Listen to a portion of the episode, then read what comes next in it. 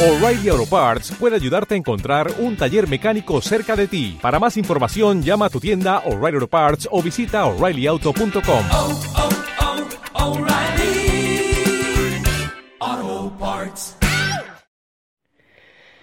Bon dia. El Consell de Govern havia previst que avui fora un dia gran. Havíem organitzat un dinar de confraternitat. Volíem crear un lligam que ajudara a unir els confrares i els amics de la nostra Setmana Santa Marinera. No era un event social més.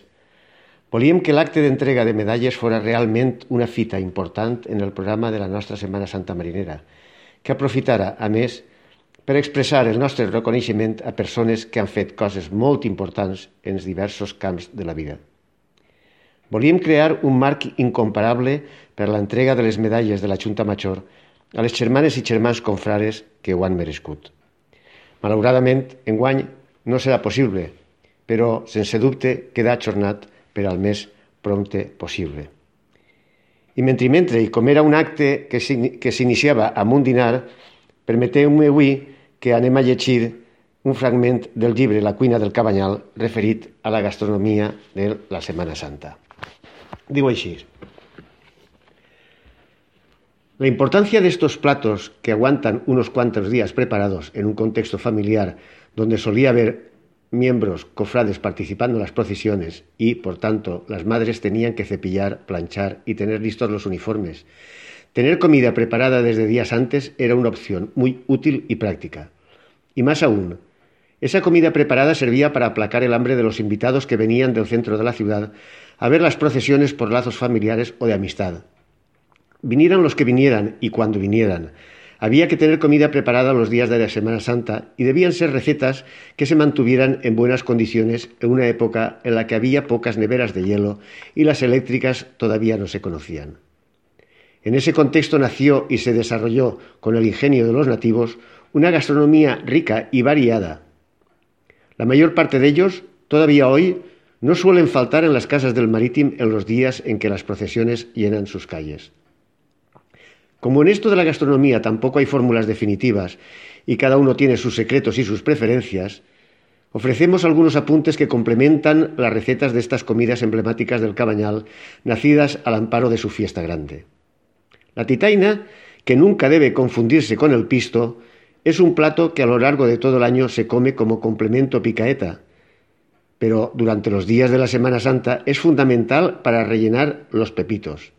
A la hora de comerlos siempre hay que prestar atención y quitar el palillo que cierra el plan para que no se salga la titaina. El escabeche es punto y aparte. Va ganando en sabor a medida que pasan los días. Puede servir cualquier clase de pescado para hacerlo.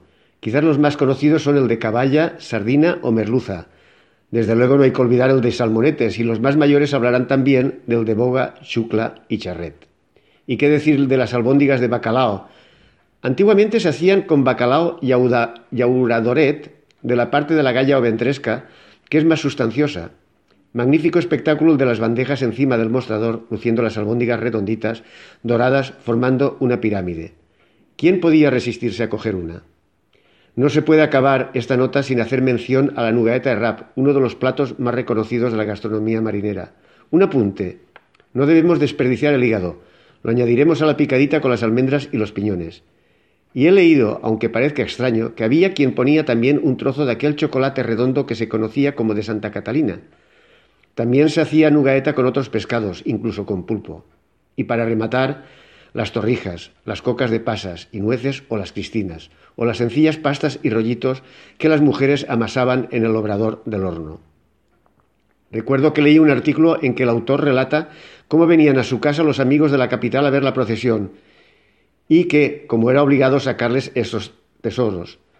El protagonista de este eh, artículo dudó, ya de mayor, si habían dudado si venían a ver la fiesta o a probar todas aquellas excelencias. Hasta aquí el artículo. Simplemente quisiera hacer dos apuntes. En el tema del pepitos, mucho cuidado porque actualmente en muchos de los eh, establecimientos de restauración se confunden con los pepitos que llaman los madrileños a la ternera entre pan. Y el otro, Posiblemente os habrá, os habrá, llamado la atención el bacalao yauradoret. Bueno, pues para saber qué bacalao es ese llamado yauradoret, Nada mejor que ir al mercado del Cabañal y preguntar. Parece que siempre se ha conocido como yauradoret, es decir, labradorcillo, el bacalao nacional, que se llama así porque lo pescaban los barcos españoles en las costas de la península del Labrador en Norteamérica. Ese origen parece haberle dado el nombre. Y hasta aquí la colaboración de hoy. Que paseu tots un bon dia.